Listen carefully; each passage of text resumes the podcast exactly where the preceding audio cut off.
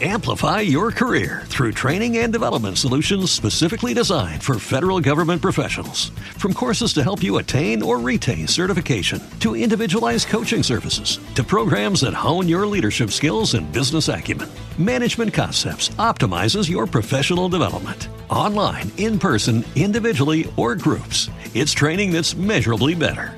Learn more at managementconcepts.com. That's managementconcepts.com. 3.5. Pío y la isla. 3.5.1. Elementos. Conforme al artículo 11.2 de la LRL son elementos del municipio, al igual que la provincia y la isla el territorio. La población. La organización. En los siguientes epígrafes del tema lo tratamos de forma extensa.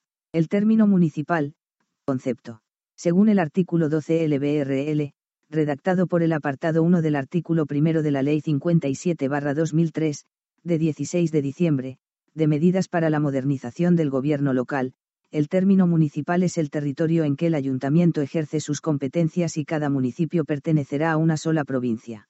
Sin embargo, hay que tener en cuenta que el término municipal puede estar compuesto por uno o varios conjuntos singulares de población, uno de ellos es donde está el ayuntamiento, y que se considera la capital del municipio, y que según la zona reciben el nombre de pedanías, anteiglesias, parroquias. Así, el artículo 1 del Real Decreto 1690-1986, de 11 de julio, por el que se aprueba el Reglamento de Población y Demarcación Territorial de las entidades locales dispone, 1.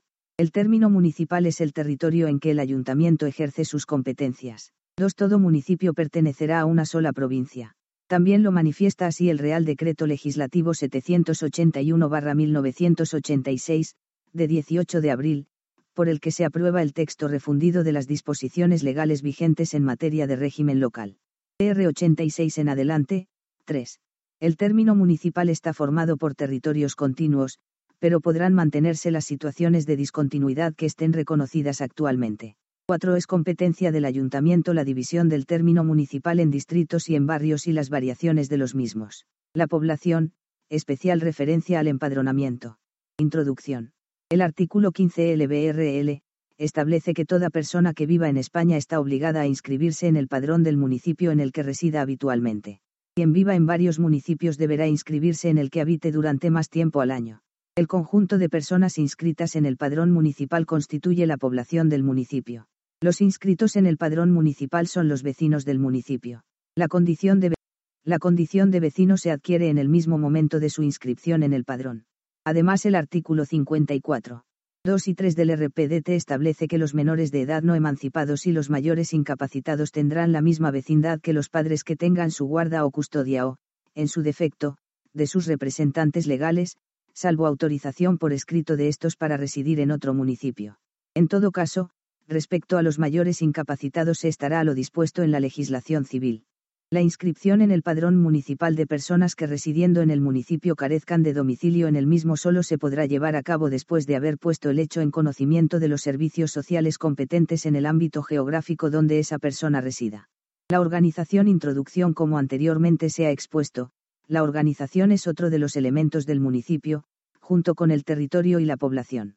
Según el artículo 140 de la Constitución española, el gobierno y administración de los municipios, corresponde a sus respectivos ayuntamientos, integrados por los alcaldes y los concejales. Los concejales serán elegidos por los vecinos del municipio mediante sufragio universal, igual, libre, directo y secreto, en la forma establecida por la ley.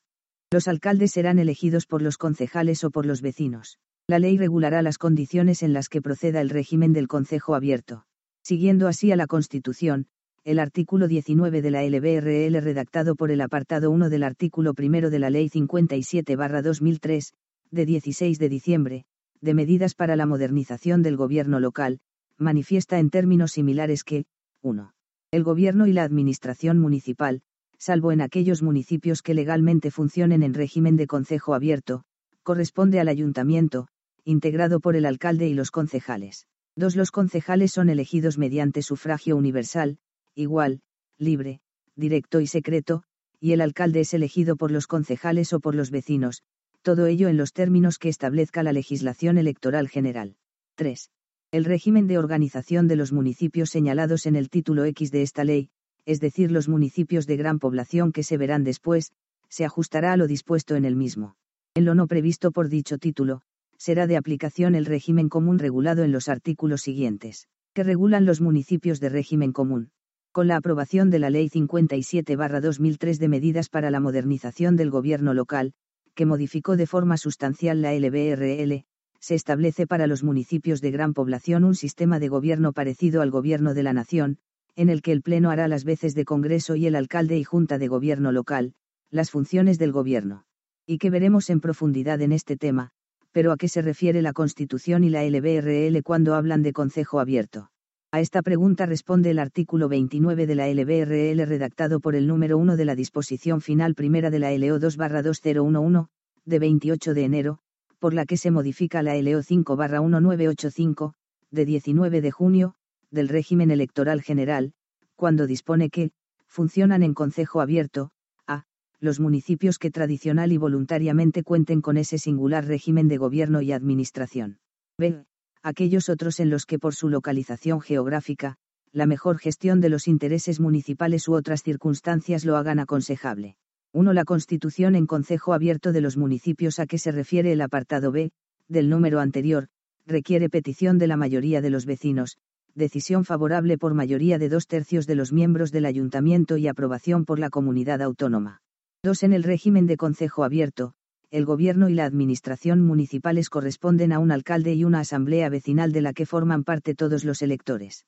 Ajustan su funcionamiento a los usos, costumbres y tradiciones locales y, en su defecto, a lo establecido en esta ley y las leyes de las comunidades autónomas sobre régimen local. No obstante lo anterior, los alcaldes de las corporaciones de municipios de menos de 100 residentes podrán convocar a sus vecinos a concejo abierto para decisiones de especial trascendencia para el municipio. Si así lo hicieren deberán someterse obligatoriamente al criterio de la asamblea vecinal constituida al efecto. Los municipios que con anterioridad venían obligados por ley en función del número de residentes a funcionar en concejo abierto, podrán continuar con ese régimen especial de gobierno y administración si tras la sesión constitutiva de la corporación, convocada la asamblea vecinal, así lo acordaran por unanimidad los tres miembros electos y la mayoría de los vecinos. 3.5.2. Organización. Según el tenor literal del artículo 20 de la LRBRL redactado por el apartado 1 del artículo 1 de la Ley 57-2003, de 16 de diciembre, de medidas para la modernización del gobierno local, 1. La organización municipal responde a las siguientes reglas. ¿Te está gustando este episodio? Hazte fan desde el botón Apoyar del podcast de Nivos. Elige tu aportación y podrás escuchar este y el resto de sus episodios extra. Además, ayudarás a su productor a seguir creando contenido con la misma pasión y dedicación. Amplify your career through training and development solutions specifically designed for federal government professionals. From courses to help you attain or retain certification, to individualized coaching services, to programs that hone your leadership skills and business acumen, Management Concepts optimizes your professional development. Online, in person, individually, or groups, it's training that's measurably better. Learn more at managementconcepts.com. That's managementconcepts.com.